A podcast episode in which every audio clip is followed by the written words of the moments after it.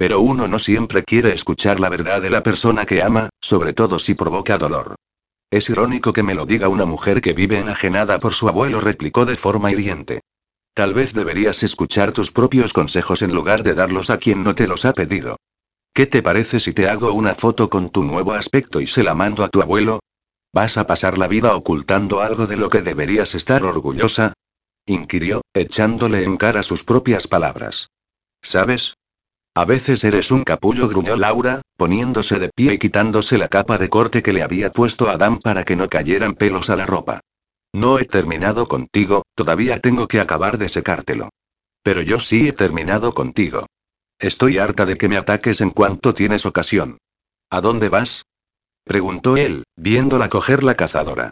Voy a la terraza de ahí fuera, a que me dé un poco el aire, declaró Laura, cruzando el local con aire regio y con su melena ondeando a su alrededor, mientras todos los allí presentes la observaban con mirada sorprendida.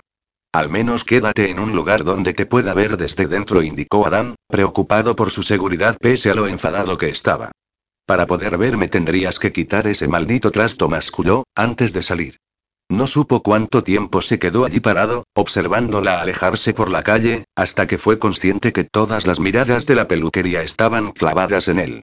¿Pelea de enamorados? Adivinó Raúl, con una sonrisa ladeada. Estás despedido, gruñó Adán, fuera de sí, haciendo que la sonrisa del calvo desapareciera al instante. Volviendo a su escondite, se dejó caer en el sillón de trabajo con un suspiro cansado, tratando de templar su temperamento. La aparición de Eva lo hizo maldecir. No estaba de humor para soportar una reprimenda de su mejor amiga. Adán Francisco Arjona Palacios, no puedes despedir a Raúl. Raúl, no estás despedido.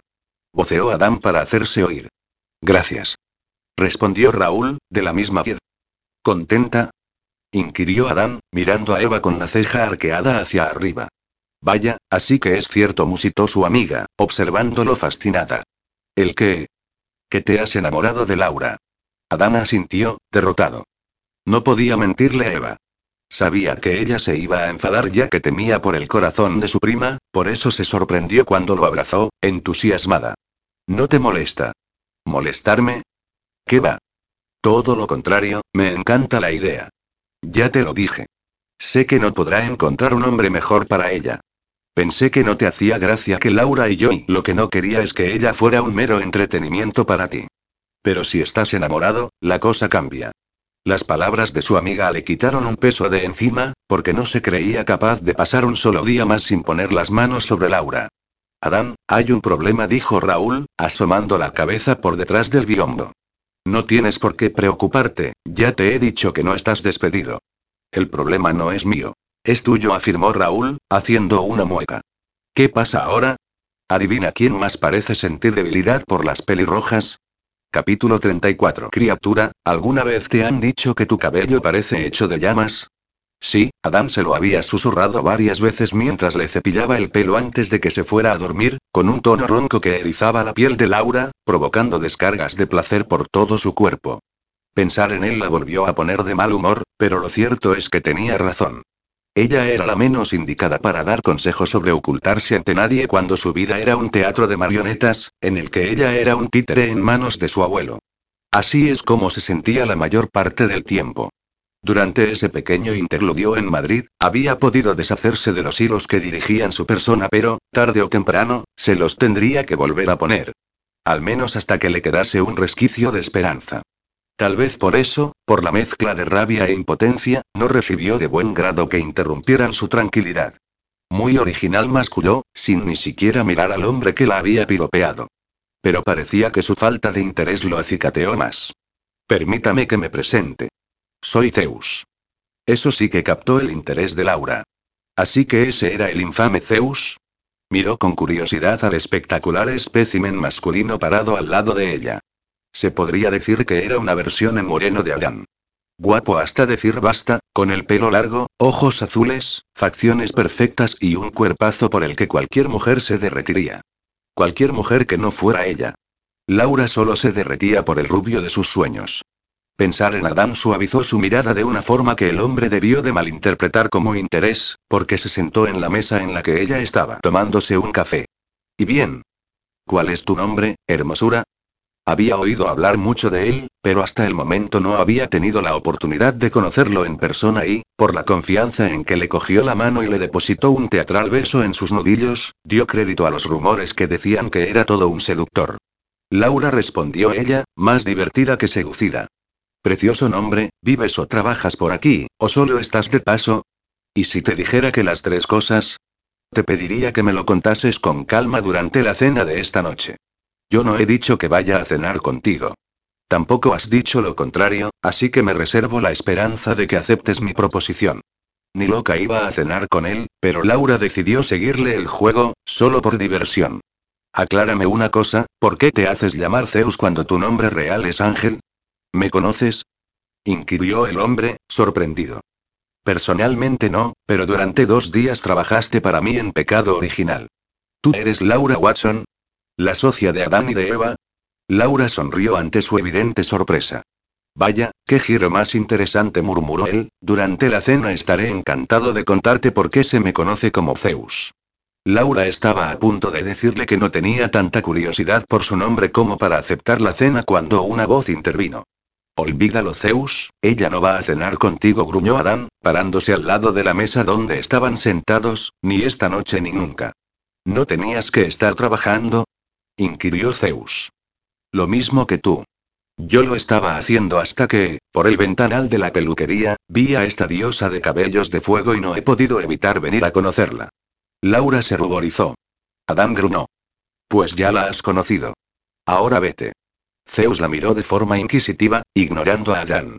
¿Sois pareja? No. exclamó Laura, sorprendida por la posesividad que demostraba el rubio.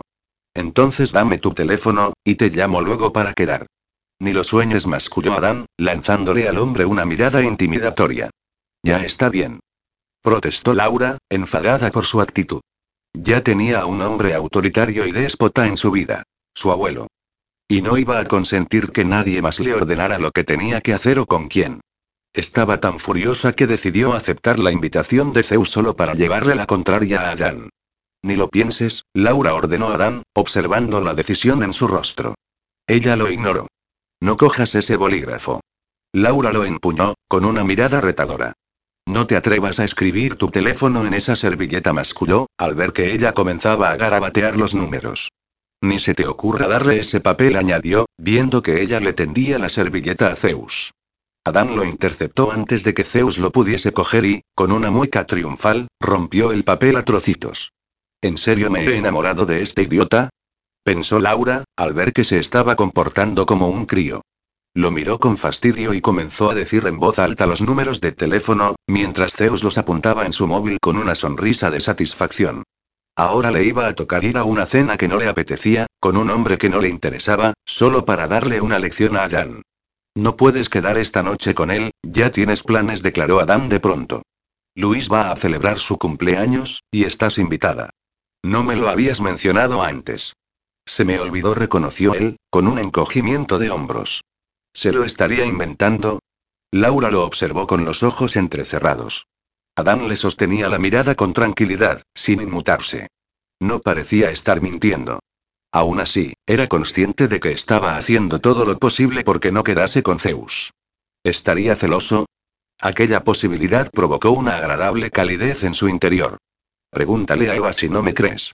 Por cierto, Zeus, sabes que Eva, la novia de tu jefe, aclaró, incidiendo en la palabra jefe, y Laura son primas. Y además están muy unidas. Dile a Max que quieres salir con Laura y ya verás lo contento que se pondrá, añadió, rezumando ironía. Ese comentario borró la sonrisa de Zeus de golpe. Una cosa era flirtear con una desconocida y otra, con alguien cercano a su jefe. Para lo que él andaba buscando, una cuña más en su cabecera de la cama, ella no servía. Zeus musitó un mejor lo dejamos para otra ocasión, que sonó a voy a borrar tu número en cuanto pueda y espero no volverme a cruzar contigo, y volvió a Paradiso. ¿Ya estás contento? inquirió Laura, enfadada. No, pero esta noche espero estarlo, musitó Adán, dirigiéndole una mirada que no supo identificar. Y con un gesto de despedida, la dejó sola y volvió a entrar en pecado original. Capítulo 35. ¿Puedes explicarme por qué estamos celebrando mi cumpleaños con dos meses de antelación? Luis se acercó hasta el rincón de la barra a donde Adam bebía un cubata mientras observaba la pista de baile. Ese día había sido una locura, y necesitaba un momento de relajación. Después de conseguir que todos los pecadores cancelasen sus planes de esa noche para acudir al ficticio cumpleaños de Luis, se había vuelto loco buscando un restaurante que tuviera libre una mesa para diez, que luego fueron once porque Esther había decidido apuntarse en el último momento. Al final terminaron en el bar de Álvaro, que les había podido acoplar una mesa haciendo un Tetris en su local, y todo había salido redondo. Marisa y Fran se fueron después de la cena, pero ellos decidieron continuar la fiesta en Melocomía. Porque quería impedir que Laura cenase con Zeus y fue lo primero que se me ocurrió. Así que es cierto lo que me ha dicho Raúl, musitó Luis, mirándolo con una mueca divertida. Estás enamorado de ella. Hasta las cejas reconoció Adán, con un suspiro. Pues díselo. Se nota que siente algo por ti. Lo sé. Pero existe un pequeño problema. Todavía piensa que soy gay. ¿Y por qué no le dices la verdad? Tengo mis razones. Orgullo y cabezonería, no he dicho que sean buenas razones, musitó Adán, pasándose la mano por el pelo. Estás perdiendo el tiempo por una tontería. Mira la instó Luis, señalando a la pista de baile. Esta noche está preciosa. ¿Cuánto tiempo crees que tardará uno de esos moscones que la están mirando en acercarse a ella? Era cierto. Estaba espectacular. Llevaba un vestido camisero blanco, que acariciaba sus curvas de la forma en la que a él le gustaría hacerlo, y unos botines camperos. Se había dejado el cabello suelto y se había puesto lentillas, de forma que sus preciosos ojos oscuros refulgían esplendorosos. Cuando una mujer se siente guapa se nota. Y aquella noche se notaba que Laura se sentía así. Estaba en la pista de baile, inmersa en la canción de Mika, Grace Kelly, dando saltos con sus primas, ajena a todas las miradas, sin importarle nada más que pasárselo bien. Por primera vez parecía lo que era.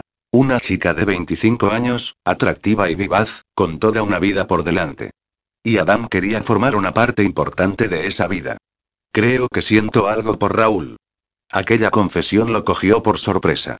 Miró a Luis de reojo, mientras él observaba al calvo moverse en la pista de baile. ¿Crees o lo sabes? Joey se quedó un momento pensativo, como buscando las palabras correctas para explicar sus sentimientos. Después de una relación tan tóxica como la que tuve con Jacobo, mi concepto del amor se desvirtuó un poco. Estas dos semanas han sido toda una revelación. El hecho de convivir con alguien que te haga sentir especial, que te cuide de forma desinteresada, que valore lo que haces y te apoye en todo momento. Que no se ría de tus sueños, por muy descabellados que sean y es que acaso no te sientes así cuando vives conmigo? inquirió Adán, simulando sentirse ofendido. No me malinterpretes, eres el mejor de los amigos, pero a ti no tengo ganas de lamerte entero cuando sales de la ducha. Y a Raúl en cambio y se mordió el labio, con una mirada lasciva. Es curioso, no es ni de lejos el hombre más guapo con el que he estado, pero me resulta el más sexy, tal vez por esa mezcla de irreverencia y de solidez que tiene su personalidad. Sabes que con él vas a reír a carcajadas, pero, al mismo tiempo, se toma las cosas muy en serio. Es muy profundo. Venga, zorras, a mover esos culos. Se oyó la voz de Raúl desde la pista de baile. Profundísimo masculló Adán, poniendo los ojos en blanco. ¿Y cuál es el problema? Que él está aterrado, explicó Luis. Sé que le atraigo, sé que quiere dar el paso, pero al mismo, cuanto más intimamos y el otro día nos besamos, ¿sabes? Confesó con una tímida sonrisa. Fue muy dulce. Pero, desde entonces, Raúl se ha vuelto distante, y estoy convencido de que es porque tiene miedo. El miedo de Raúl era comprensible. Después de perder al amor de su vida de una enfermedad lenta, de esas que consumen el cuerpo del enfermo y el alma de los que le rodean, abrir el corazón de nuevo debía de ser difícil. Debió de pasar un infierno. Dale tiempo. Ya sabes que la paciencia no está dentro de mis virtudes, murmuró Luis, clavado una mirada decidida en Raúl. ¿Y qué piensas hacer?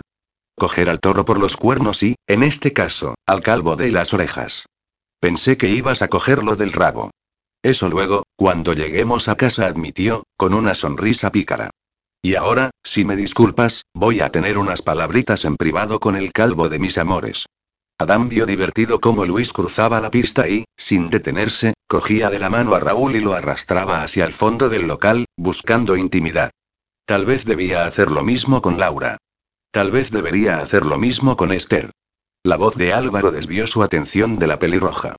Miró a su amigo, sorprendido. Parecía que esa noche había más de uno con su mismo problema. ¿Qué haces tú aquí? He cerrado el bar, y sabía que ibais a estar aquí, dijo, encogiéndose de hombros. Joder, mira qué panda de moscones están esperando el mejor momento para atacar a nuestras chicas.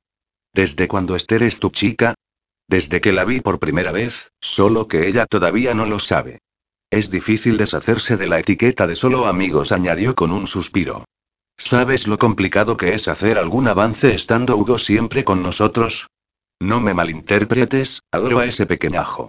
Pero me rabia que ella solo me llame para acompañarla a pasear con su hijo y me ignore cuando la invito a cenar los dos solos. Pues si la etiqueta de solo amigos te parece difícil de eliminar, imagínate lo complicado que es que te cuelguen la de gay masculló Adán, bebiendo de su cubata. Esa te la tienes ganada a pulso desde que vives en Chueca. Eres peluquero y estás involucrado con la comunidad gay, lo normal es llegar a esa conclusión, replicó Álvaro, palmeándole la espalda. Yo también lo pensaba hasta que me enteré de lo tuyo con Erika. Adán había salido con varias mujeres, pero nunca de forma seria. Y, como no quería dramas en la peluquería, siempre mantuvo sus relaciones lejos de pecado original y, por consiguiente, fuera de chueca. Solo sus íntimos, Eva y Luis, habían tenido constancia de esas relaciones. Pero por una de esas extrañas casualidades de la vida, Erika, la última chica con la que había salido hacía casi un año, y Álvaro habían resultado ser primos lejanos. Desde entonces su amigo no paraba de lanzarle puras de su supuesta homosexualidad. ¿Y qué piensas hacer con Esther para quitarte la etiqueta de solo amigos? Pues abrirle los ojos enseñándole una parte de mí que hasta ahora no ha visto. Voy a bailar con ella, concluyó, con la mirada clavada en su presa. ¿Y eso le va a abrir los ojos? ¿Alguna vez me has visto bailar? inquirió Álvaro, con una sonrisa canalla, justo antes de alejarse rumbo a su objetivo. Por cómo cogió de la mano a una más que sorprendida Esther y la hizo girar hasta hacerla caer entre sus brazos, se notaba que el hombre sabía lo que se hacía en la pista de baile. No era su caso. Adam parecía haber nacido con dos pies izquierdos. Por eso nunca bailaba. Pero por Laura podía hacer una excepción. Sus ojos buscaron a la pelirroja y no la encontraron. ¿Dónde se había metido? Capítulo 36. Los sentidos de Laura estaban sumergidos en la música mientras movía su cuerpo al compás de una canción de Mika. Lo estaba pasando genial. Nunca se había sentido tan libre. Sería una noche redonda si Adán estuviese bailando con ella en lugar de quedarse bebiendo en la barra.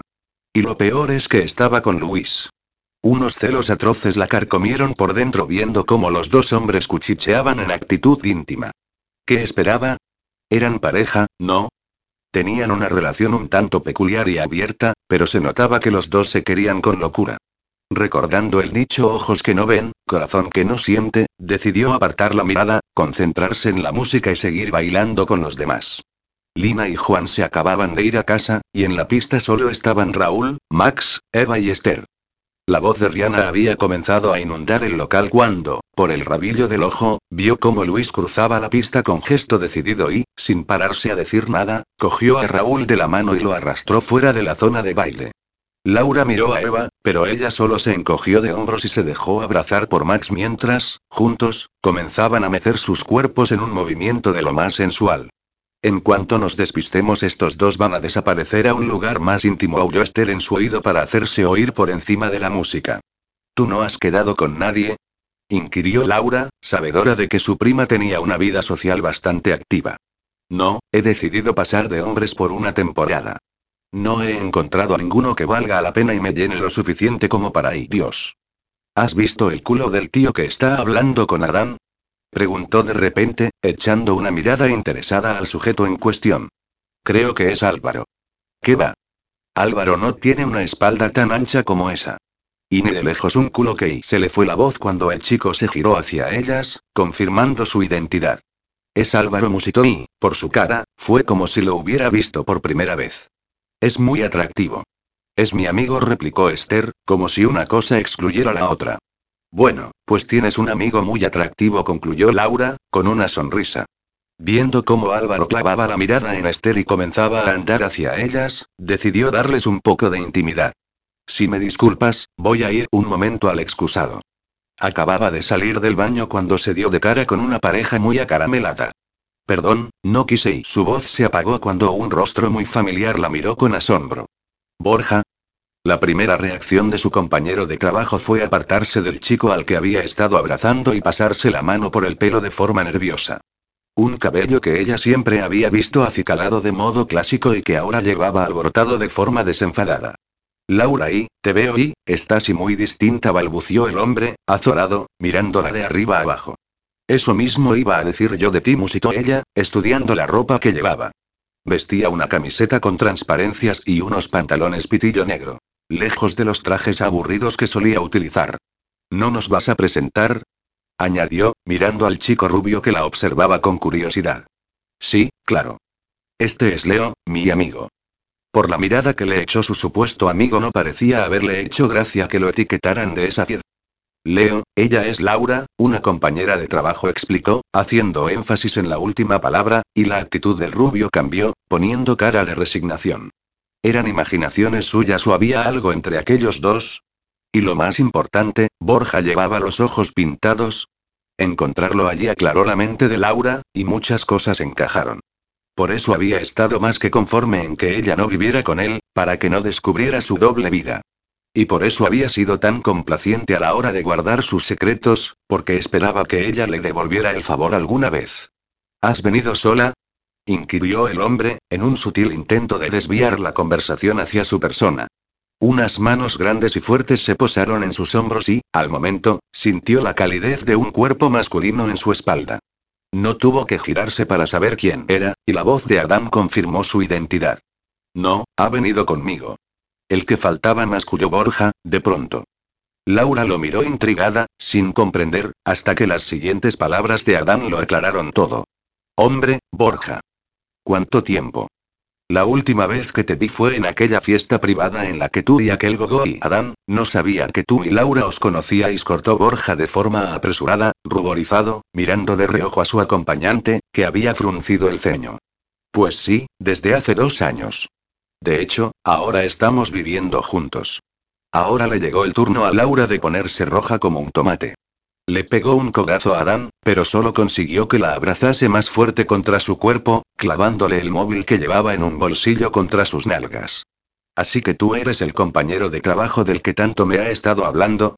Continuó preguntando Adán. Sí, bueno, y nuestras familias se conocen desde hace mucho tiempo, ya sabes cómo funciona esto, musito, echando una mirada significativa a Adán. Sí, lo comprendo. Y ya que estamos puestos a entender, Laura todavía va a tardar unos días más en reincorporarse al trabajo. No te importa, ¿verdad? Claro que no. Ya le dije que me las arreglo bien solo. Y ni qué decir tiene que su abuelo no puede enterarse de nada. Tranquilo, ya sabes que se me dan muy bien guardar secretos, aseguró Borja. Y con un ya hablaremos dirigido a Laura y acompañado de un guiño cómplice, se despidió de ellos. Lo vio alejarse y, cuando estaban a unos tres metros, el hombre, que según su abuelo era un dechado de virtudes, posó las manos sobre el culo de su acompañante y lo acarició con impudicia. Así que ese es el tipo de hombre que aprueba tu abuelo, declaró Adán, burlón, como si le hubiese leído el pensamiento. ¿A dónde vas? inquirió, al ver que Laura lo ignoraba y comenzaba a andar. A seguir bailando. ¿Vienes? Yo no bailo. Pensé que a los gays os encantaba bailar, comentó Laura, extrañada, sin siquiera girarse a mirarlo. Oyó un taco, un hasta aquí hemos llegado mascullado con rabia y, dando grandes zancadas, él la cogió de la mano y la arrastró a la pista de baile, donde una canción de Luis Fonsi comenzaba a sonar.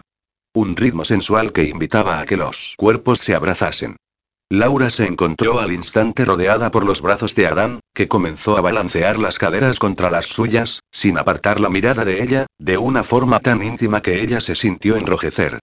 Aquello no era bailar, aquello era hacer el amor en la pista de baile. Su forma de moverse le recordó a Patrick Swayze en Dirty Dancing. Tenían las pelvis tan juntas que el bulto del móvil se le clavaba en cada movimiento. Una protuberancia que se endurecía por segundos. Un momento, y Adán, ¿dónde tienes el móvil? Como toda respuesta, él llevó la mano de Laura a su nalga derecha, donde la silueta del móvil se evidenciaba dentro del bolsillo del pantalón. Entonces, si ese bulto que se apretaba contra ella no era el móvil, solo podía ser y la cartera. Adán condujo la mano de Laura hasta su nalga izquierda, donde una forma rectangular se intuía por debajo de la tela del bolsillo.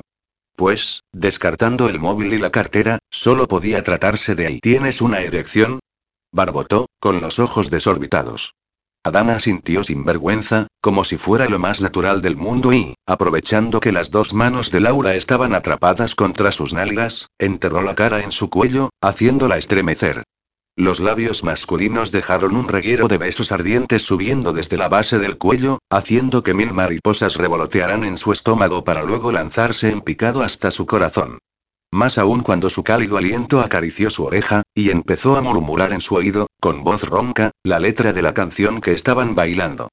Despacito quiero respirar tu cuello, despacito deja que te diga cosas al oído para que te acuerdes si no estás conmigo. Despacito quiero desnudarte a besos, despacito firmo en las paredes de tu laberinto y hacer de tu cuerpo todo un manuscrito. Quiero ver bailar tu pelo, quiero ser tu ritmo que le enseñes a mi boca tus lugares favoritos. Déjame sobrepasar tus zonas de peligro hasta provocar tus gritos y que olvides tu apellido. La certeza golpeó en su cerebro y en su corazón con fuerza.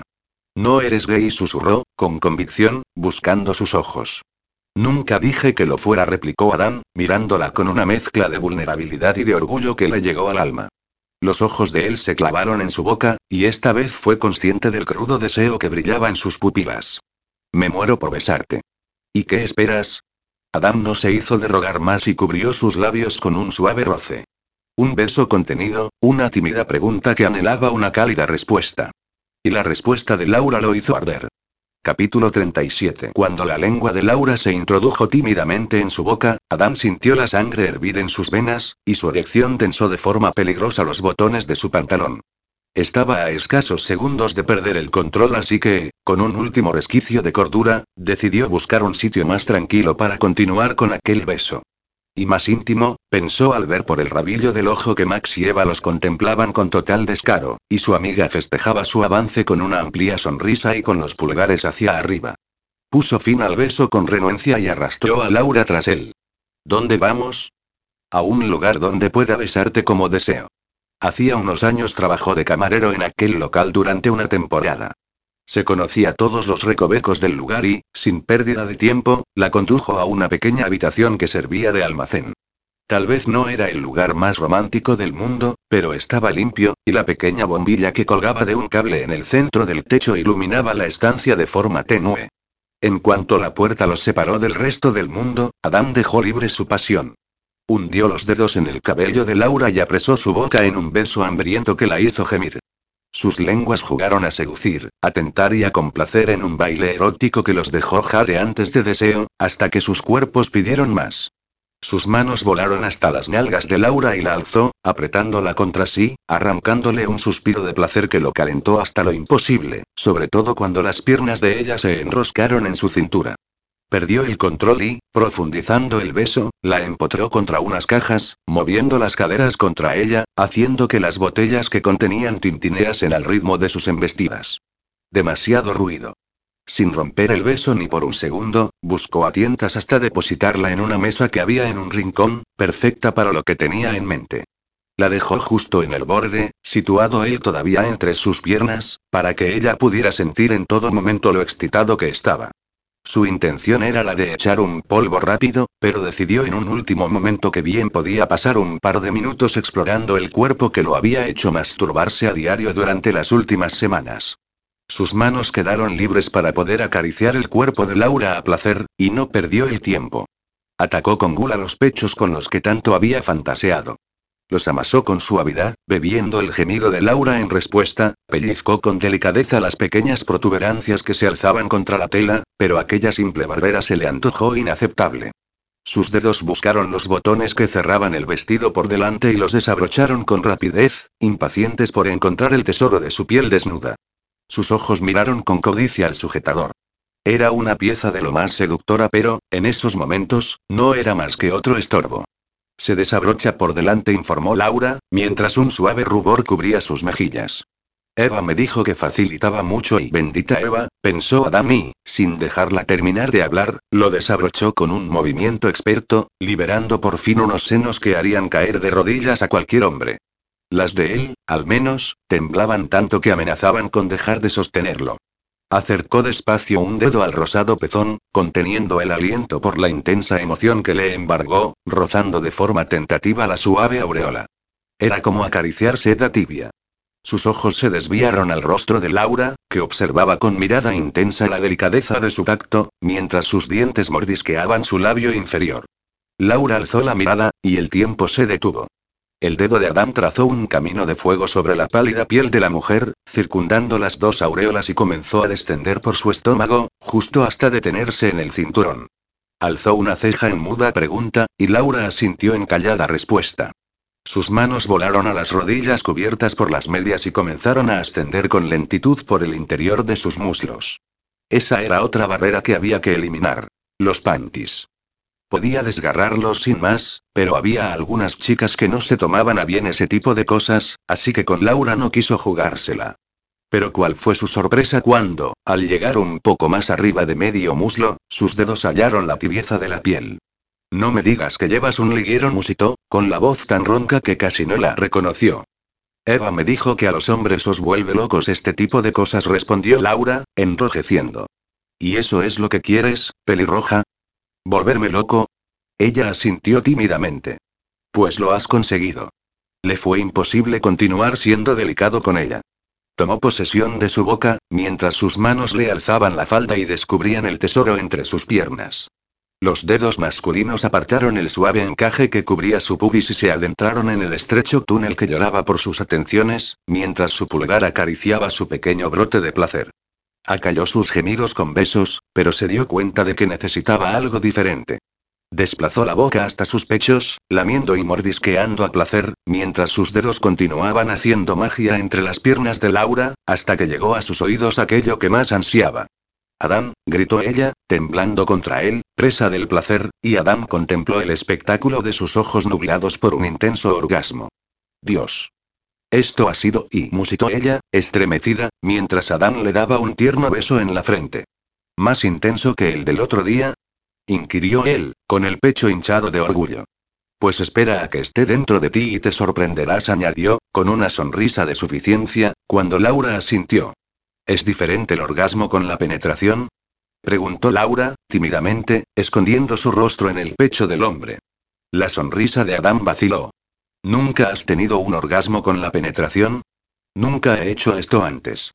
Entonces, lo que dijiste el otro día, que yo te había dado el primer beso y era cierto. Claro que era verdad. ¿Por qué tendría que mentir? Porque cuando lo dijiste estabas borracha y bastante alterada. Pensé que lo habías dicho solo para molestarme. Bien, pues era cierto. Eres el primer hombre que me ha besado, el primero que me ha llevado al orgasmo y el primero que me va a ay, joder exclamó él, empezando a abrocharle el sujetador. Adiós a su plan de echar un polvo rápido en el almacén. Eso lo cambiaba todo. Bueno, eso es bastante vulgar. Creo que prefiero el término hacer el amor, comentó ella, malinterpretando su exclamación. ¿Qué estás haciendo? Te estoy arreglando la ropa. Pensé que lo ideal era estar desnudos para hacer el amor. Laura, me niego a que pierdas tu virginidad en un sucio almacén, musitó Adán, concentrado en que sus dedos temblorosos abrochasen los diminutos botones del vestido. Pero es que quiero perder mi virginidad en un sucio almacén. Cualquier sitio me vale mientras sea contigo, declaró ella, deteniendo el movimiento de sus manos. Te mereces algo más, susurró él, desarmado por sus palabras. Mírame, pidió Laura, tomando el rostro de Adán entre sus manos. Él la miró, con el pecho agitado. Merezco, por una vez, hacer las cosas como yo quiera, ¿no crees? Pero me gustaría que fuera un momento romántico para ti. Ya será romántico la próxima vez. Ahora lo único que necesito es sentirte dentro de mí, declaró ella, desabrochando los botones de su pantalón con determinación y liberando su erección. No sabes las veces que he soñado con hacer esto, musitó, explorando su miembro con curiosidad, haciendo que Adam posara sus manos sobre el borde de la mesa, las veces que he fantaseado con darte placer, añadió, acariciándolo arriba y abajo, haciendo que él apretara con tanta fuerza el tablero de madera que temió quebrarlo, lo mucho que he deseado y joder. Exclamó él, perdiendo el aliento cuando ella apretó de una forma deliciosa su pene. Joder, no, hacer el amor, corrigió ella, juguetona. No tenía sentido resistirse a lo inevitable, y no podía aguantar más.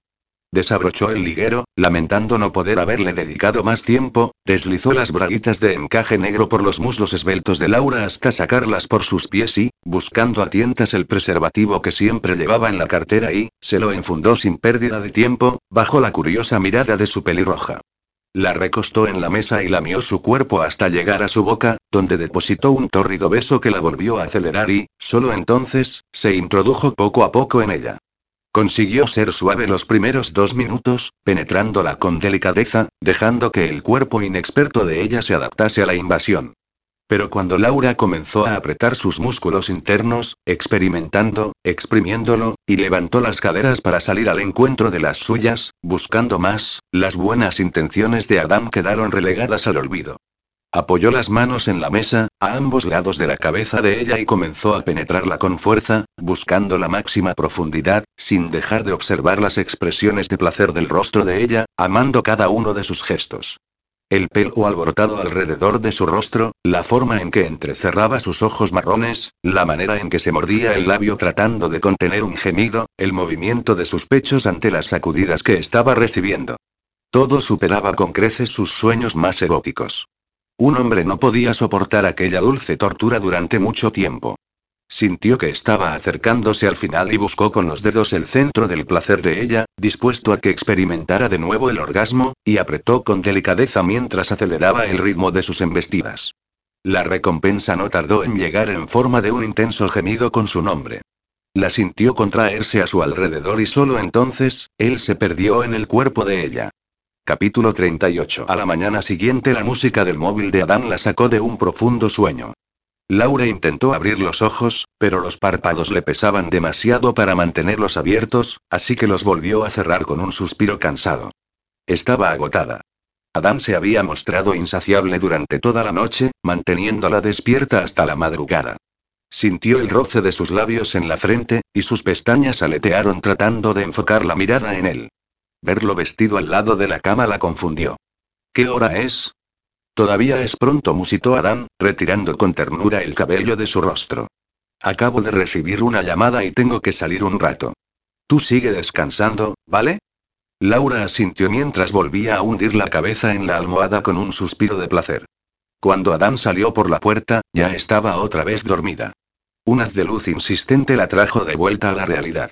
Aunque Adán había dejado entrecerradas las cortinas, aquel destello brillante se había colado en su casa incidiendo directamente sobre su rostro y despertándola. ¿Cuánto había pasado desde que Adán se había ido? ¿Minutos? ¿Horas? No estaba segura, aunque lo cierto es que se notaba más descansada, aunque muy, muy dolorida. Se puso de pie e hizo, haciendo una mueca cuando los músculos de sus piernas protestaron, sobre todo por la parte interna de los muslos. No sabía que el sexo podía ser un ejercicio físico tan intenso. Se colocó las gafas que estaban en su mesilla de noche, cubrió su piel desnuda con una bata y, con paso vacilante, arrastró su dolorido cuerpo hasta el baño. Quedó desconcertada cuando se miró al espejo. Tenía el cabello alborotado, los ojos brillantes y las mejillas sonrosadas. Se veía bonita, como nunca antes, pero de una forma muy terrenal. Sobre todo por un par de moratones, uno en el costado del cuello y otro en el hombro, producto de lo apasionado que se había mostrado Adán en ciertas ocasiones. Solo con recordarlo se ruborizó, y un cosquilleo de placer recorrió su cuerpo. Acababa de terminar de asearse cuando el timbre de la puerta sonó. Laura acudió tan rápido como su cuerpo le permitió, sorteando las prendas de ropa y el bolso que estaban desperdigados en el suelo de la habitación, fruto de las ansias por desnudarse que habían tenido al llegar a casa la noche anterior. Su voz solo fue un ronco susurro cuando preguntó. ¿Quién es? La había forzado demasiado la noche anterior, hablando a gritos en el pad para dejarse oír sobre la música, y luego en casa, cuando las cosas que le hizo Adán la hicieron perder la compostura. Así que terminó mirando a través de la mirilla. Ahogó una exclamación cuando vio un enorme ramo de rosas rojas cubriendo todo el espacio. ¿Se podía ser más romántico? Salir de la cama adrede para comprarle un ramo de rosas había sido todo un detalle y si encima traía el desayuno, se lo comería de besos. ¡Ay, Adam! Es un ramo precioso, murmuró, abriendo la puerta, con una sonrisa encantada. Pero no tenías que haberte molestado en mi sorpresa. La sonrisa se le borró en el instante en que escuchó aquella voz. No era la del amor de su vida. Y el rostro que apareció por detrás del ramo era la de su pesadilla más reciente. Jacobo. Intentó cerrar la puerta con rapidez, pero él se lo impidió dando un empujón violento que la abrió de golpe, haciendo que ella trastabillase hacia atrás. Su mente voló, tratando de encontrar una vía de escape, pero bloqueando él la puerta era imposible salir del apartamento. El enfrentamiento directo tampoco era viable, él era físicamente superior. La única posibilidad era esconderse y tratar de pedir ayuda. No sabes las ganas que tenía de encontrarte a solas, musitó Jacobo, mientras cerraba la puerta tras de sí, mirándola con satisfacción. Creo que tú y yo tenemos un asunto pendiente, ¿verdad, zorra? Y ya de paso me vas a decir dónde se esconde mi querido Luis, añadió, con una sonrisa malévola. Estaba aterrada, pero su vida dependía de que mantuviese la mente lúcida y fuera más lista que él. Actuó sin pérdida de tiempo, tratando de tomarlo desprevenido. Cogió un plato decorativo que había en la barra americana, donde solía dejar las llaves cuando llegaba a casa, y lo lanzó contra él como si fuera un frisbee, rezando para no fallar. No esperó a ver si le había dado o no, aunque el gemido dolorido que oyó confirmó que había tenido puntería. Cogió el bolso que estaba en el suelo, dando gracias a la providencia que estuviera tirado a sus pies y voló al baño, encerrándose a toda velocidad y activando el cierre de seguridad que había en el pomo. Se apoyó de espaldas contra la superficie, tratando que su peso imprimiese resistencia extra a aquella improvisada barrera, y rebuscó en su bolso hasta encontrar su móvil. Hija de puta. Cuando te pille te mato, masculló Jacobo al otro lado. El pomo giró varias veces con violencia. Abre esta maldita puerta, rugió, golpeando la puerta con el puño. Laura activó su móvil con manos temblorosas. Se le escapó un sollozo al ver que la batería estaba casi agotada y rezó para que no se apagara al hacer la llamada que le podía salvar la vida. Para su alivio, la voz de Adán respondió al tercer tono. ¿Ya te has despertado ahí? Adán, ayúdame. Cortó Laura con urgencia. Jacobo ha entrado en casa. Estoy encerrada en el baño y no sé. Un golpe brutal hizo que la puerta vibrase, sobresaltándola tanto que casi se le escapa el móvil de las manos. Adán, por favor, rogó, Laura, pero el silencio al otro lado le indicó que la batería se había agotado. ¿Habrá llegado a oír mi petición de ayuda? Pensó desesperada. Otro golpe. Dos. Tres. Jacobo la estaba pateando con rabia, y la puerta crujió en protesta. A ese paso, tardaría menos de un minuto en ceder. Aunque Adán hubiese escuchado su petición de auxilio, no llegaría a tiempo para salvarla. Su seguridad dependía de ella. Buscó en su bolso algo que pudiese servir de arma, pero no halló nada. Miró a su alrededor, pero lo único que vio fueron las botellas de productos para el cabello y un spray de laca. Una luz se encendió en su mente. Volvió a su bolso y sacó un mechero. Era uno con el logo de Melocomía, se los había dado el dueño del bar la noche anterior a ella y a los demás, como promoción por ser habituales. Solo lo había cogido por no ser descortés y rechazar un regalo. Qué ironía que aquel indeseado regalo pudiese salvarle la vida. Se armó con el spray de laca y con el mechero, y se separó de la puerta, preparándose para actuar. Un par de patadas más, y un azulejo de la pared cayó cuando el marco cedió. Otro golpe, y la puerta se abrió con un fuerte estrépito. Jacobo apareció ante ella, con la respiración acelerada por el esfuerzo y con el rostro rojo y deformado por la ira. Dio un paso hacia ella, y Laura atacó. Lo había leído en un libro. La laca era muy inflamable, y el spray se podía convertir en un pequeño lanzallamas casero cuando lo aplicabas sobre la llama de un mechero. Así que eso hizo. Encendió el mechero, apretó el botón del spray y gaseó directamente sobre el rostro del hombre. Jacobo giró la cara, intentando esquivar la llama, pero el fuego lo golpeó sin piedad, haciéndolo trastabillar hacia atrás con un aullido agónico hasta caer de espaldas en el suelo. Laura gritó al sentir cómo el fuego lamía la piel de su mano y dejó caer el mechero. Era el momento de escapar. Salió del baño a toda prisa, pero justo cuando pasaba por el lado de Jacobo, él la agarró del tobillo, haciéndola caer de bruces en el suelo. Maldita puta. Te voy a matar por esto, gruñó el hombre. Laura pateó con desesperación, tratando de liberar su pie, pero no había ir. Miró hacia atrás y ahogó un gemido de espanto. El fuego había alcanzado la mitad del rostro del hombre, dejándolo en carne viva. Redobló sus esfuerzos porque la soltara, dando puntapiés a diestro y siniestro, hasta que uno de ellos debió de alcanzarle de forma efectiva, porque terminó soltándola con un quejido. No miró atrás. Corrió, abrió la puerta de la calle y se dio de frente con Adán. Capítulo 39. 450 metros. Esa era la distancia exacta que había, andando, desde la peluquería hasta la casa de Laura en la calle Santa Brígida, yendo por la calle Gravina y girando por la calle Hortaleza. A un buen paso podías tardar unos cinco minutos en hacerla. Adán la recorrió en menos de dos. Si no hubiese recibido una llamada a eso de las 10 de la mañana, todavía estaría durmiendo con ella. Pero su móvil había sonado, y no pudo ignorar la urgencia en la voz del hombre que había al otro lado de la línea. Era un trabajador de la compañía de seguros que tenían contratada en pecado original. Al parecer, habían intentado entrar en la peluquería, y la alarma había sonado. La policía requería la presencia de uno de los dueños para constatar los daños y si habían podido llegar a sustraer algo. No queriendo preocupar a Laura, se había ido sin darle explicaciones, dejándola descansar. Nunca hubiese pensado que aquello no había sido más que una táctica de distracción para alejarlo de ella. Qué idiota había sido. Se la había puesto en bandeja. Estaba hablando con uno de los policías, mientras este le enseñaba cómo habían forzado la cerradura para entrar y le explicaba que posiblemente habían huido al saltar la alarma ya que no parecía que faltase nada, cuando su móvil empezó a sonar.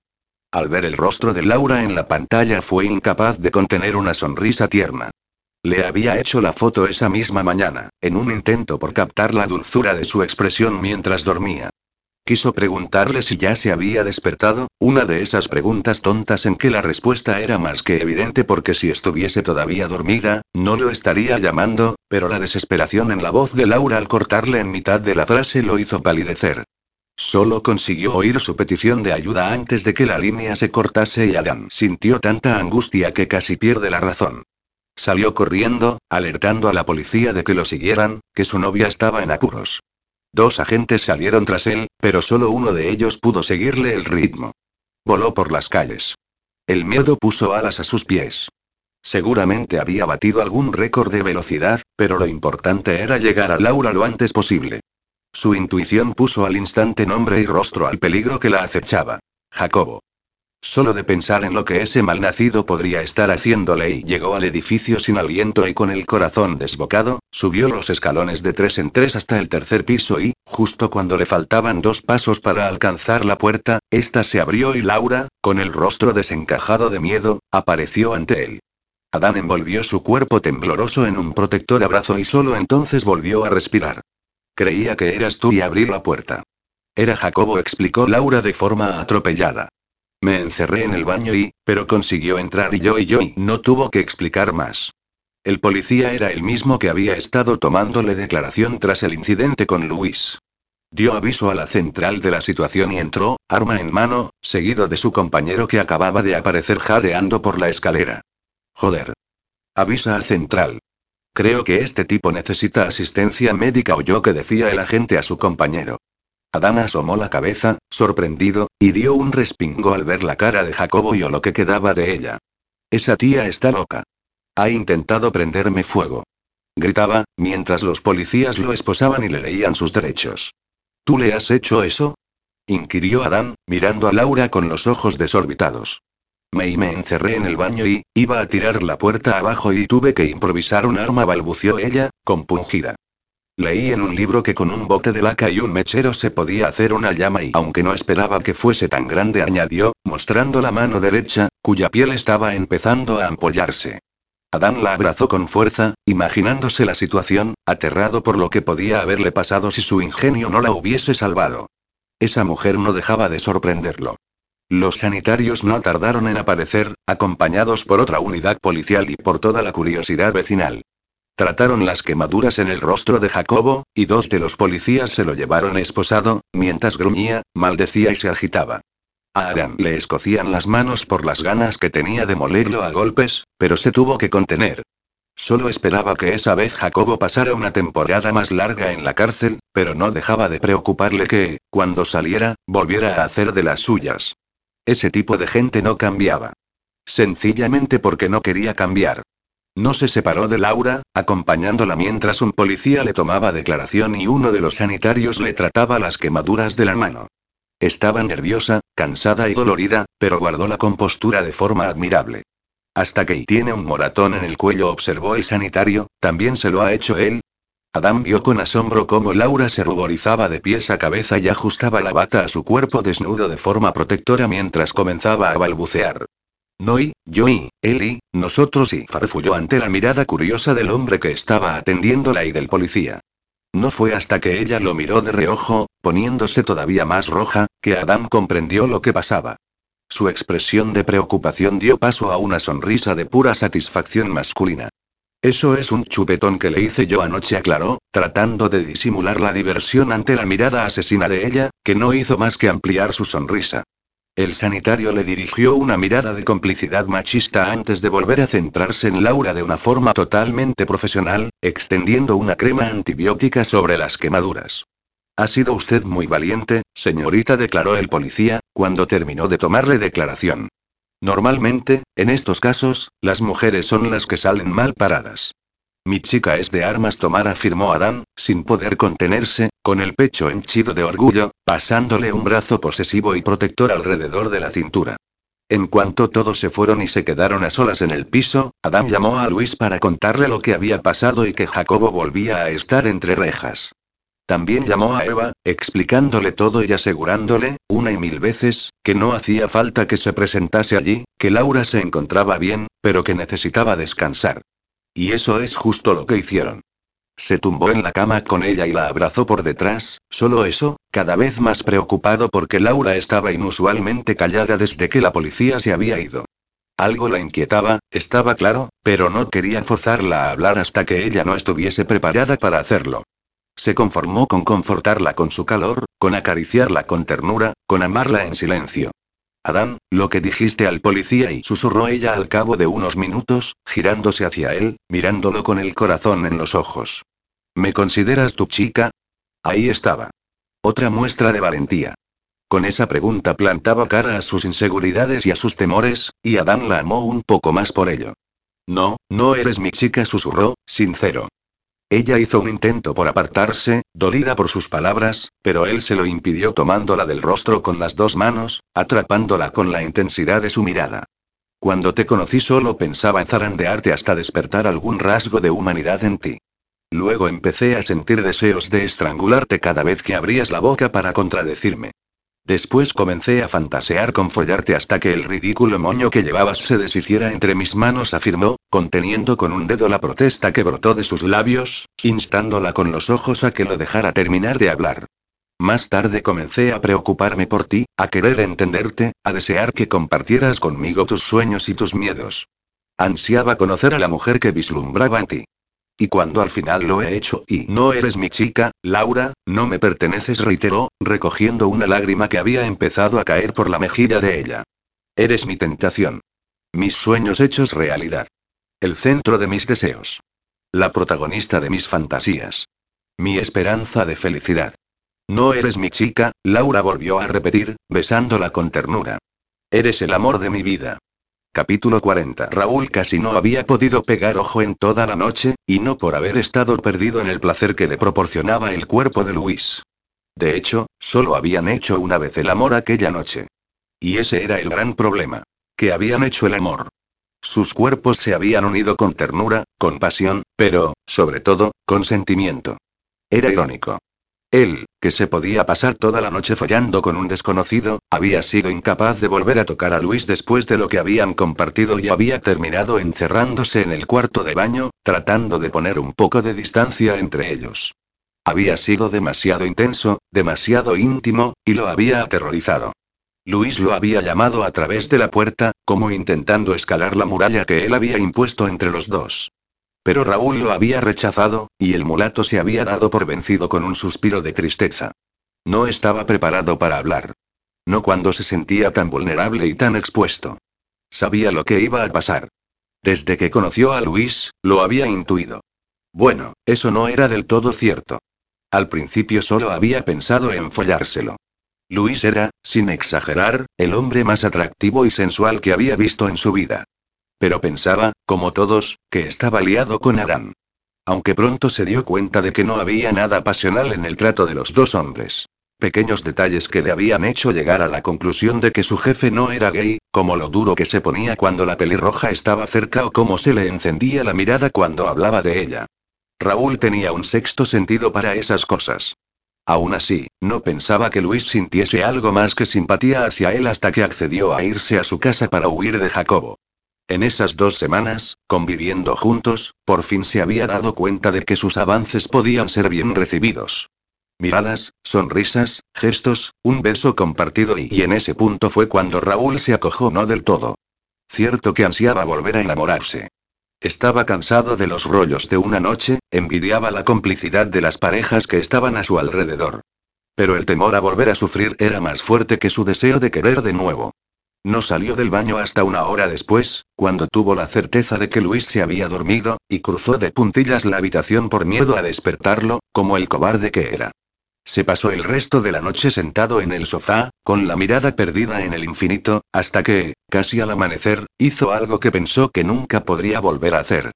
Cogió sus antiguos álbumes de fotos, aquellos de un amor que la enfermedad había destrozado, y los comenzó a hojear, recordando el pasado. ¿Ese era Diego? La voz de Luis llegó a él cuando estaba acariciando el rostro de su antiguo novio. Era una cara atractiva y demasiado joven para haber muerto cuando todavía estaba aprendiendo a vivir. Raúl asintió. No me lo imaginaba tan joven. Tenía 25 años cuando enfermó. La leucemia se lo llevó un año después, musitó, con voz monocorde. ¿Puedo ver las fotos contigo? No. Quiso gritar. Los recuerdos eran demasiado dolorosos para hablar de ellos, y a Luis le encantaba hablar, indagar en su interior, intimar. Pero acabó asintiendo. Pasaron las hojas juntos, álbum tras álbum, compartiendo las vivencias de una pareja que se había amado con locura y había disfrutado la vida al máximo. Viajes, fiestas, reuniones en familia. Página a página Luis consiguió que Raúl volviera a vivir aquellos momentos. Hasta el punto en que el dolor de la pérdida fue eclipsado por los recuerdos de los instantes felices que había disfrutado con su anterior pareja. ¿Qué tratas de hacer? preguntó Raúl, cuando terminaron uno de los álbumes y Luis le puso otro delante. Intentó cerrarlo, quiso volver a poner una muralla entre ellos, pero Luis le cogió la mano y se lo impidió. Estoy recordando contigo lo que es la felicidad, respondió el mulato, mirándolo con seriedad, lo que es despertarse con alguien por la mañana sabiendo que es la persona con la que te quieres ir a dormir por la noche. Estoy ayudándote a despedirte de un chico al que amaste para poder empezar a crear nuevos recuerdos con un hombre que está dispuesto a amarte. No te entiendo, masculló Raúl, poniéndose de pie de repente, haciendo que el álbum que tenía en las rodillas cayese al suelo con un golpe seco. Después del infierno que pasaste con Jacobo, ¿cómo te pueden quedar ganas de volver a enamorarte de cualquiera?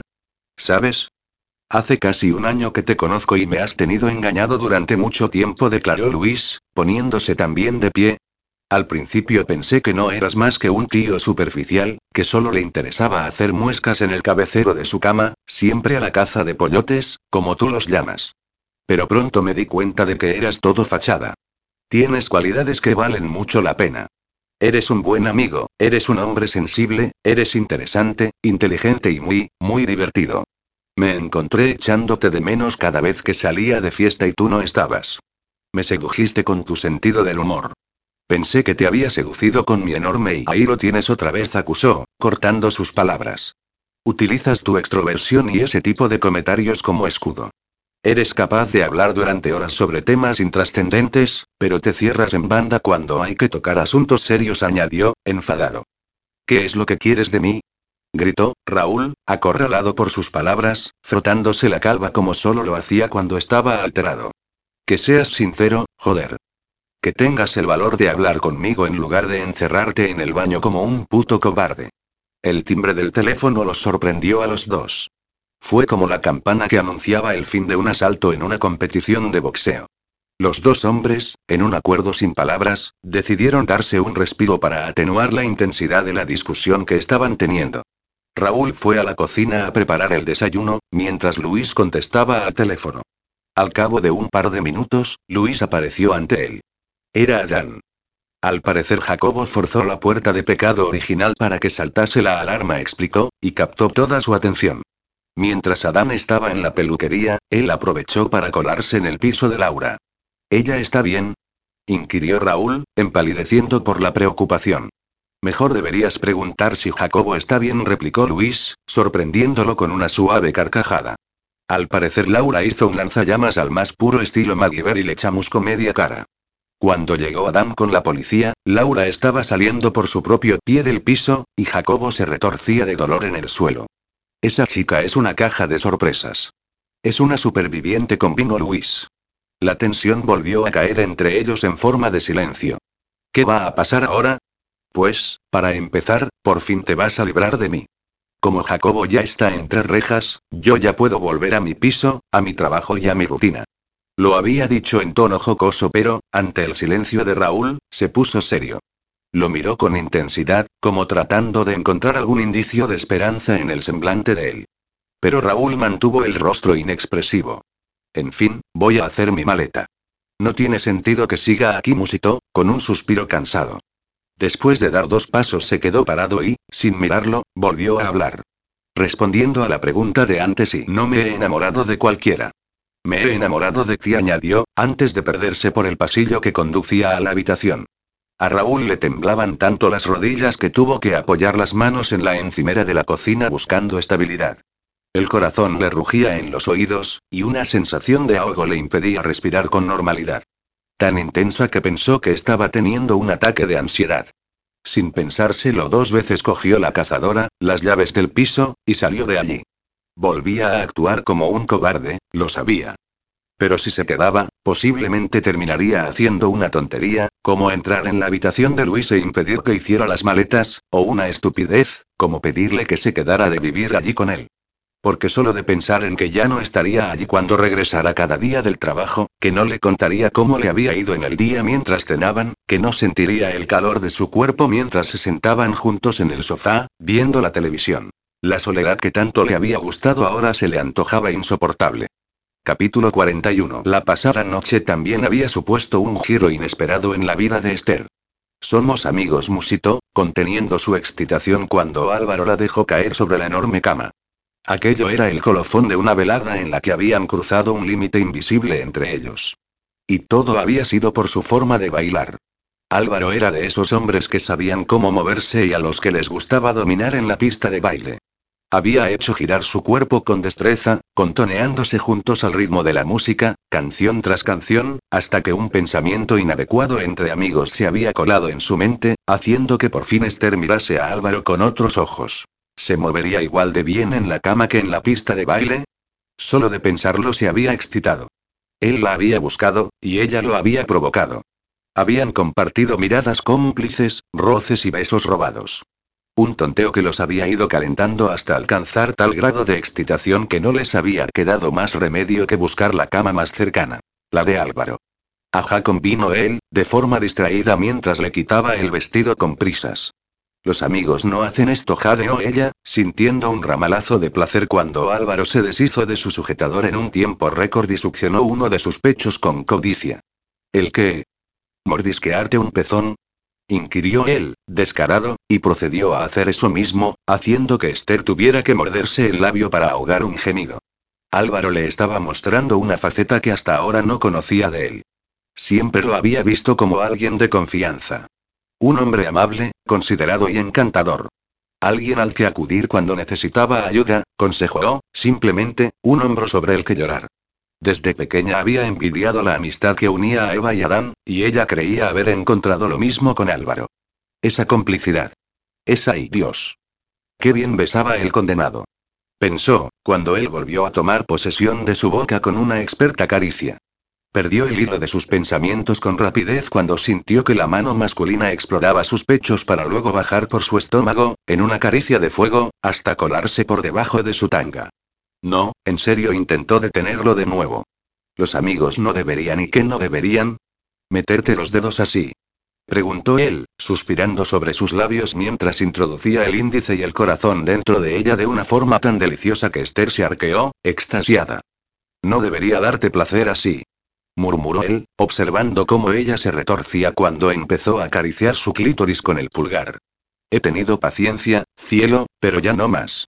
Si en serio no quieres esto, dímelo ahora, pidió, con un susurro ronco, sin detener su asalto implacable sobre el cuerpo de ella. Porque yo, tu amigo, estoy a punto de follarte hasta que pierdas el conocimiento.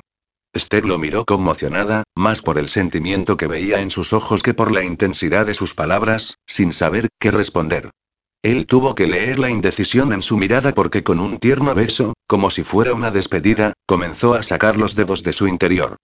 Aquel simple gesto la decidió. Puede que aquella noche se hubiese convertido en el rey de la pista y en el dios del sexo, pero, sobre todo, continuaba siendo Álvaro, su amigo, y no haría nada por obligarla a hacer algo que no quisiera. Esther nunca había tenido suerte con los hombres.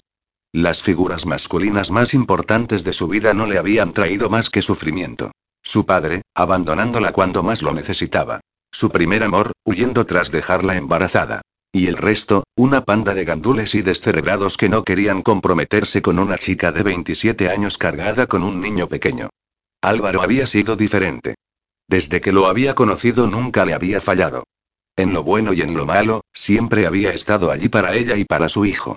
¿Por qué no perderse entonces en las promesas que veía en sus ojos y dejarse llevar sin más? Tomándolo por sorpresa, invirtió las posiciones, sentándose a horcajadas encima de él. Tal vez sea yo la que te folle hasta que pierdas el conocimiento, declaró con una sonrisa seductora, mientras le lamía los labios. Entonces esto es la guerra, sentenció él, con una mirada feroz, mientras volvía a ponerse sobre ella con un movimiento veloz, haciéndola reír encantada. Se volvieron a besar, desnudándose con premura, entre sonrisas y bromas.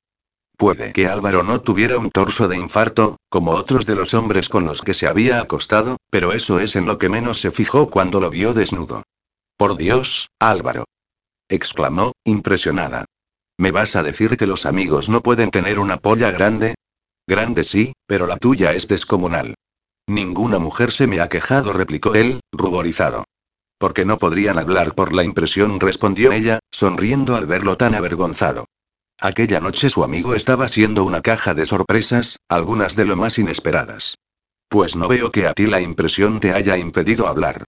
Porque todavía no he visto si sabes moverla bien, susurró ella, enronqueciendo la voz solo para provocarlo. El tamaño no lo es todo, pequeño. Pues te voy a sacar de dudas ahora mismo, gruñó Álvaro, adoptando ese rol chulesco que tanto la excitaba. Se tendió sobre ella y la penetró despacio, dejando que se acostumbrase a su tamaño, con embestidas lentas y contenidas que le arrancaron suspiros de placer, hasta que lo tuvo por completo en su interior. ¿Estás bien? Esperó a que Esther asintiera para continuar hablando. Pues empecemos el baile. Y vaya si bailaron. Álvaro se movía igual de bien en la cama que en la pista de baile. Primero adoptó un ritmo pausado y profundo. Luego otro más juguetón, la tentó con las caderas, moviéndolas en círculo de una forma tan placentera que Esther se enroscó a su alrededor como una boa constrictor, clavándole las uñas en la espalda sin piedad. Y cuando se puso serio, la penetró con ímpetu, y ella rezó para que las paredes estuviesen insonorizadas, incapaz de contener los gemidos que escapaban de su garganta en cada acometida. Disfrutó con él del sexo a otra dimensión, con confianza, con complicidad y con intensidad. Y cuando terminaron, se fundieron en un abrazo íntimo mientras trataban de recuperar el aliento. ¿Esto que nos convierte, en follamigos? inquirió Esther, cuando el miedo comenzó a ensombrecer el momento. ¿Por qué ponerle etiqueta? Disfrutemos del giro que ha dado nuestra relación y veamos a dónde nos lleva, ¿vale? Esther asintió, y Álvaro estrechó el abrazo, dejando que sintiera que estaba otra vez erecto. ¿Ya? ¿Tan pronto? ¿Qué puedo decirte? Tengo mucho deseo acumulado. Al final va a resultar que eres el hombre de mis sueños, bromeó ella. Lo soy, respondió él, serio. Solo que hasta ahora no te habías dado cuenta. Capítulo 42. Es un árbol muy alto, Lauri. Los mellizos levantaron la mirada para contemplar el viejo roble, cuyas ramas serpenteaban y se alzaban orgullosas hasta alcanzar unos 20 metros de altura. En una de ellas, a unos 4 metros del suelo, una pelota amarilla había quedado apresada entre las hojas. Vamos, Paul, no seas cagón.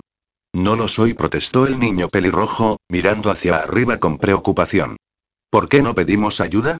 Laura miró a su hermano con fastidio. Si pedimos ayuda, el abuelo se enterará de lo que hemos estado haciendo, y ya sabes que no le gusta que juguemos en el jardín. Bueno, para ser exactos, al abuelo no le gustaba que jugasen en ningún sitio. Seguro que nos quitará la pelota, y no podremos volver a jugar al fútbol. Había dado con esa pelota de pura casualidad, en una de sus muchas exploraciones por las zonas de la mansión a las que tenían prohibido el acceso. Pero para una niña de 10 años con falta de disciplina, exceso de imaginación y demasiada curiosidad para su propio bien, como la describía su abuelo con censura, las prohibiciones no eran más que una abierta invitación a quebrantar las reglas. Y en Watson Manor todo eran reglas y restricciones. Si no fuese porque tenía la muñeca dislocada, consecuencia de una caída por haberse deslizado por el pasamanos de la escalera, hubiese subido ella misma a recuperar la pelota que se había encalado entre las ramas de aquel viejo roble. Pero como su escayola le impedía trepar, tenía que ser su hermano el que la recuperase. Después de todo, había sido él el que había chutado demasiado fuerte. Por favor, Paul susurró, mirando a su hermano compungida. El abuelo dijo que me encerraría una semana en mi habitación como volviese a hacer una travesura. Funcionó. Siempre funcionaba. Aunque Paul era casi diez minutos mayor que ella, casi todas las veces terminaba dejándose coaccionar por su hermanita. Y aquella no fue una excepción. Está bien. Subiré. El niño empezó a trepar, utilizando los nudos del árbol y las ramas para ir subiendo poco a poco. Pero se notaba su falta de destreza y su miedo porque, a medida que cogía altura, comenzó a vacilar. Tanto que Laura empezó a temer por su seguridad y se arrepintió de haberle pedido subir. Paul, creo que será mejor que bajes. Tenías razón, está demasiado alta. Vamos a pedir ayuda. Tú subirías. Pero yo trepo mejor, adujo ella, razonable. Puedo trepar también como tú, gruñó Paul, con el orgullo herido. Espera y verás.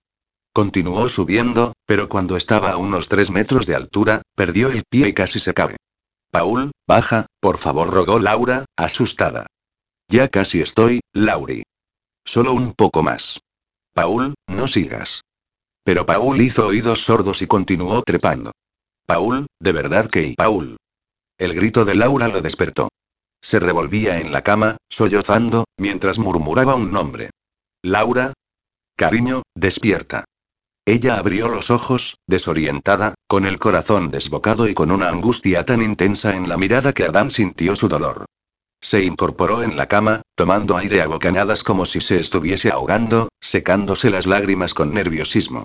¿Estás bien? inquirió Adán, preocupado, acariciando su espalda con ternura. Sí, ha sido y solo ha sido una pesadilla, barbotó Laura, dejándose caer contra él, consolándose con el calor de su cuerpo y con el arrullo de su voz. Adán la abrazó con fuerza cuando la sintió temblar, dándole el apoyo que necesitaba. Cuéntame qué has soñado. Laura se tensó entre sus brazos. Deben ser los nervios por todo lo que ha sucedido hoy. Algún tipo de estrés postraumático farfulló, nerviosa, enterrando su rostro en el refugio del cuello de Adán, evitando su mirada. Olvídalo. Ni loco, pensó él, convencido de que le estaba mintiendo. Así que estrés postraumático, ¿eh? Laura asintió, conteniendo el aliento, y Adán la sintió relajarse cuando él la instó a que se tumbara de nuevo, y la acomodó en el hueco de su brazo. Le encantaba tenerla así, pegada a su costado, con la cabeza descansando en su pecho y con su glorioso pelo desparramado sobre él. No se cansaba de acariciarla y aunque le estuviese mintiendo descaradamente. Laura, ¿quién es Paul? No sé de quién me hablas y Adán la cortó, tumbándose encima de ella, cogiéndole el rostro entre sus grandes manos para que no pudiese eludir su mirada. No me engañes, pelirroja. Dime que no es asunto mío. Dime que no quieres hablar de ello. Pero no me mientas a la cara. Está bien, no es asunto tuyo. No lo has comprendido. Cualquier cosa que te entristezca o te aflija es asunto mío, porque me entristece y me aflige a mí, explicó, en un susurro quedo. Es el inconveniente de estar enamorado, que tu felicidad está en manos de otra persona. El labio inferior de Laura comenzó a temblar. Yo también te quiero, confesó, con el corazón en la mirada.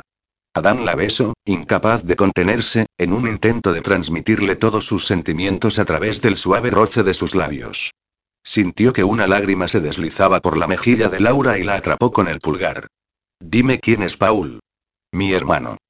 Aquella respuesta lo sorprendió. No sabía que tenías un hermano. Nunca se lo dije a tía Susan. Tampoco lo saben mis primas. No me gusta hablar de ello, admitió ella, encogiéndose de hombros. ¿Qué le pasó? Tras la muerte de nuestro padre fuimos a vivir a Watson Manor.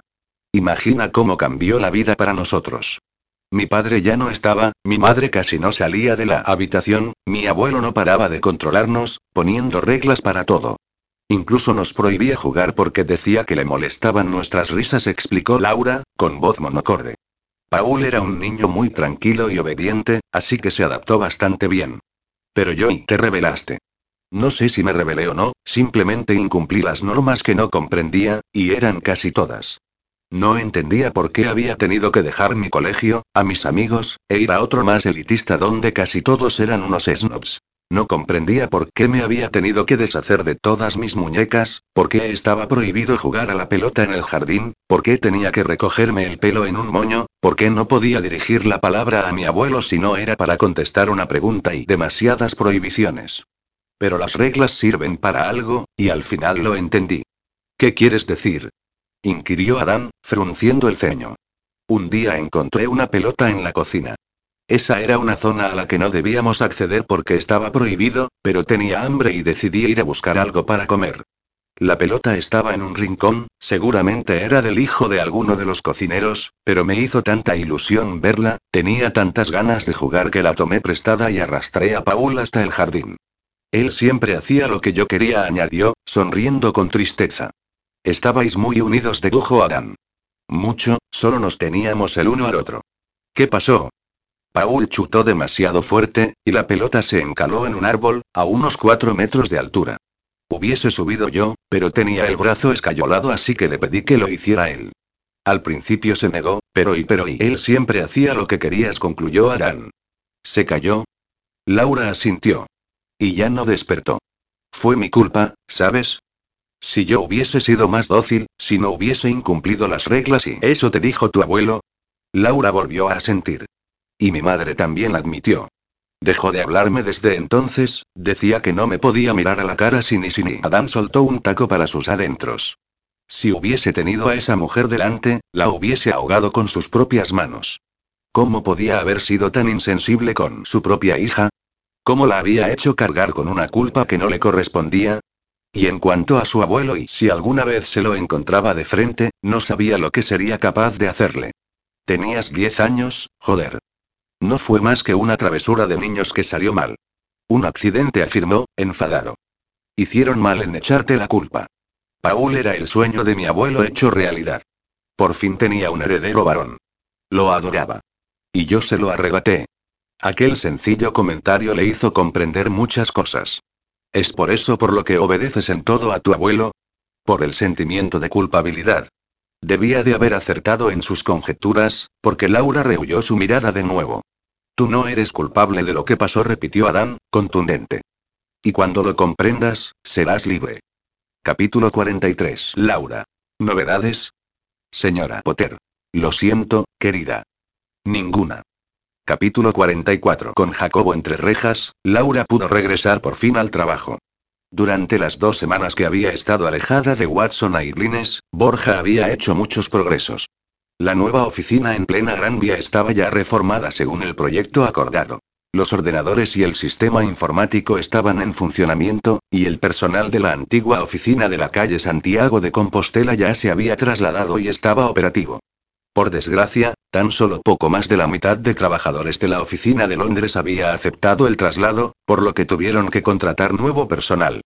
Fueron unas semanas de mucha actividad, en las que también ampliaron su presencia en el aeropuerto de Barajas para poder dar servicio al incremento de pasajeros que tenían que cubrir y coordinar un mayor número de aviones. A Laura no le importaba tanta actividad porque sabía que, cuando acababa su jornada, podía estar con Adán. Como ella terminaba de trabajar sobre las 6 de la tarde, tomó la rutina de ir a la peluquería hasta la hora del cierre. Había cogido el gusto de conversar con los clientes, muchos de los cuales le servían de inspiración para la creación de los personajes de sus historias. Se dio cuenta de que el trato humano mejoraba mucho su forma de transmitir sentimientos y era una fuente inagotable de nuevas ideas. Por fin había dejado de ser una observadora y estaba viviendo la vida como siempre había soñado. El problema era que su libertad tenía fecha de caducidad. Y un día, su abuelo llamó para recordárselo. Acabo de ver el informe de la última semana y debo decir que estoy bastante complacido con el trabajo que estáis realizando Borja y tú. Gracias, señor, murmuró a su abuelo, extrañada por sus palabras. Él nunca estaba satisfecho con nada de lo que ella hacía. Pero cuando escuchó sus siguientes palabras lo entendió. Tal y como intuía, está claro que es el hombre adecuado para ti, formáis un buen equipo. Vuestro matrimonio será muy beneficioso para nuestra compañía. El estómago de Laura se encogió al oír aquello, al constatar que su abuelo seguía con aquel absurdo plan de casarla con Borja. Si él supiera y tal vez Borja no esté de acuerdo con esa unión, musitó Laura. Todo lo contrario, está encantado, afirmó su abuelo. Ayer mismo hablé con él, y me comentó que esperaba que la boda se celebrase lo antes posible. Laura se dejó caer en el sillón de su escritorio porque las rodillas dejaron de sostenerla. Justo acababa de estar en el despacho de Borja, hablando de las nuevas contrataciones, y él no le había mencionado nada. La conversación con su abuelo se alargó un par de minutos más, mientras él le preguntaba sus dudas sobre el infieme. Laura respondió de forma automática.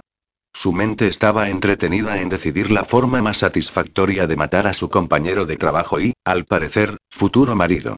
En cuanto colgó a su abuelo fue en busca de Borja. Entró en su despacho sin llamar a la puerta, demasiado enfadada como para pensar en normas de educación. Le has dicho a mi abuelo que quieres que la boda se celebre lo antes posible. Borja alzó la mirada de su ordenador, sorprendido. ¿Te he dicho ya que hoy estás especialmente guapa? inquirió, mirándola de arriba abajo con franca admiración. De hecho, he oído a dos de nuestros empleados comentar que con tu nuevo cambio de look estás para ahí. Déjate de gilipolleces, masculó rabiosa. La influencia de Adán había conseguido que fuera más extrovertida con sus emociones, pero, además, había ampliado su repertorio de palabrotas. Eres gay. Por Dios, Laura, baja la voz. Siseó Borja, empalideciendo. Se puso de pie y corrió a cerrar la puerta de su despacho. ¿Estás loca? No puedes soltar eso en mitad de la oficina a pleno pulmón. Y tú no puedes hablar con mi abuelo sobre nuestro futuro matrimonio sin decírmelo antes. Pensé que estaba ya todo hablado entre nosotros. Nuestras familiares quieren el enlace. Pero, ¿qué hay de lo que queremos nosotros? ¿Qué pasa con Leo? Esto no tiene nada que ver con Leo. A estas alturas deberías saber cómo son las cosas en nuestro mundo, suspiró Borja, mirándola consternado. Me gusta mi nivel de vida, mi piso, mi coche. Y todo eso lo puedo mantener gracias a que guardo las apariencias. ¿Qué crees que haría mi familia si se me presentara con Leo a un acto social? Me desheredarían al instante. Necesito una mujer que me cubra las espaldas, y tú eres más que apropiada, sobre todo porque a ti no tendría que ocultarte la verdad. ¿Estás hablando de un matrimonio en apariencia? Exacto. Yo podría seguir con Leo, y tú continuarías viendo a Adán. Mantendríamos nuestro matrimonio solo a nivel profesional y en actos sociales. Sería igual que lo que estamos haciendo ahora, pero casados. Piénsalo. No había nada que pensar. Ella nunca le pediría a Adam que se sometiera a un acuerdo así. Lo quería demasiado para eso. Además, él nunca lo aceptaría. Con Adán era todo o nada. Era demasiado intenso para conformarse con medias tintas. Adam no se merece eso. Y yo tampoco, añadió para sí. Pues es la única forma que tienes de estar con él y a no ser que renuncies a todo lo relacionado con el apellido Watson. ¿Estás dispuesta a eso? No estaba dispuesta, estaba deseándolo. El problema es que no podía hacerlo. Aquella tarde salió antes del trabajo, estaba como necesitada de disfrutar del buen ambiente que siempre encontraba en pecado original. Las risas la recibieron nada más tras pasar la puerta. Lina estaba en la mesa de recepción leyendo algo en el portátil, mientras clientes y peluqueros la escuchaban expectantes haciendo un círculo alrededor de ella. A Adam no lo vio por allí, debía estar detrás del biombo con algún cliente. ¿Qué estáis viendo? preguntó Laura, sonriendo con curiosidad, a la persona que tenía más cercana. Es un artículo de un blog que sigue Lina, explicó Eva. La bloguera en cuestión ha sometido al chico que le gusta a una serie de pruebas cliché durante una semana para saber si era gay o no. Ahora va a leer la conclusión de su experimento. La sonrisa de Laura vaciló. No podía ser. Debía de ser pura coincidencia. ¿Qué posibilidades había de que Lina fuera una de las seguidoras de I? Ni colores, ni compras, ni películas, ni escotes provocativos. Después de una semana de experimentos infructuosos, llegué a una conclusión. Si quieres saber si un chico es gay o no, baila muy pegado a él una canción de Luis Fonsi. Si el bulto que se intuye debajo de sus pantalones no es ni el móvil ni la cartera y bingo, no es gay. Y si además te echa un polvo de infarto en el cuarto trasero del pub donde estáis y es el hombre de tu vida. Varias risas se escucharon cuando acabó. Incluso Raúl, que había estado muy taciturno esos días, esbozó una suave sonrisa. ¿Y cómo dices que se llama ese blog? preguntó Marisa. El Rincón de Lilith. Lilith es el nombre de la bloguera, aunque creo que es un seudónimo, explicó Lina. La verdad es que esta chica escribe muy bien. Cuelga unos relatos eróticos de lo más picantes, aunque últimamente parecen mucho más vívidos. Me ha encantado la parte en que ella se pasea delante de él con pijama sexy, intentado provocar una reacción, comentó Eva, riendo. Si yo hago eso delante de Max, me lo arranca en menos de un segundo. Cerró los ojos, rezando que la tierra se la tragase en aquel momento. El único consuelo que tenía era que, por suerte, Adam no debía haberse enterado de nada. Porque si hubiese oído aquello y Laura. La voz de Adam cayó en su oído con un susurro ronco. Se giró, dando un respingo, y lo vio parado detrás de ella. ¿Eran imaginaciones suyas o parecía que le vibraba un músculo en la mejilla? ¿Puedo hablar un momento contigo en el despacho?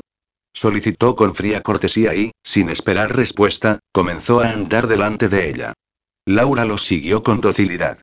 Abrió la puerta delante de ella y le hizo un florido gesto para invitarla a entrar. Y ahí sí pudo comprobar que Adam tenía la mandíbula contraída. Adam, Joy, siéntate. Laura obedeció al instante cuando él le clavó una mirada acerada. Estaba en un buen lío. Y ahora, mi querida Lilith dijo con retintín, ¿me vas a explicar qué es todo eso que has puesto en tu blog? ¿Cómo estás seguro de que soy yo? Adam buzó. Está bien. Sí, es mi blog. Verás, todo tiene una explicación, empezó a decir Laura, pero se quedó callada. ¿Por dónde empezaba? Te escucho. Me tenías hecha un mar de dudas. Estaba convencida de que eras gay, pero, en algunas ocasiones, había algo en tu mirada que y no se te ocurrió preguntarme. Lo hice. Te pregunté si eras bisexual y, te dije que no, porque no soy bisexual. Soy completamente heterosexual. Por Dios, Adam. Eres peluquero, vives en Chueca, todo el mundo cree que Luisa ha sido es tu pareja, saliste como modelo en revistas gays y incluso reconociste que tu primer beso había sido con Luis, señaló ella a la defensiva. Creo que mis dudas eran razonables. Además, desde el primer día te tomé por gay, te he tildado de homosexual en muchas ocasiones, y nunca, nunca. exclamó, alzando la voz, lo has negado. Hubiese sido tan sencillo como decir, perdona, Laura, te estás equivocando conmigo. Puede que tengas algo de razón, concedió Adam con un suspiro, pasándose la mano por el cabello. Algo no. Mucha bufó Laura. Pero, ¿por qué?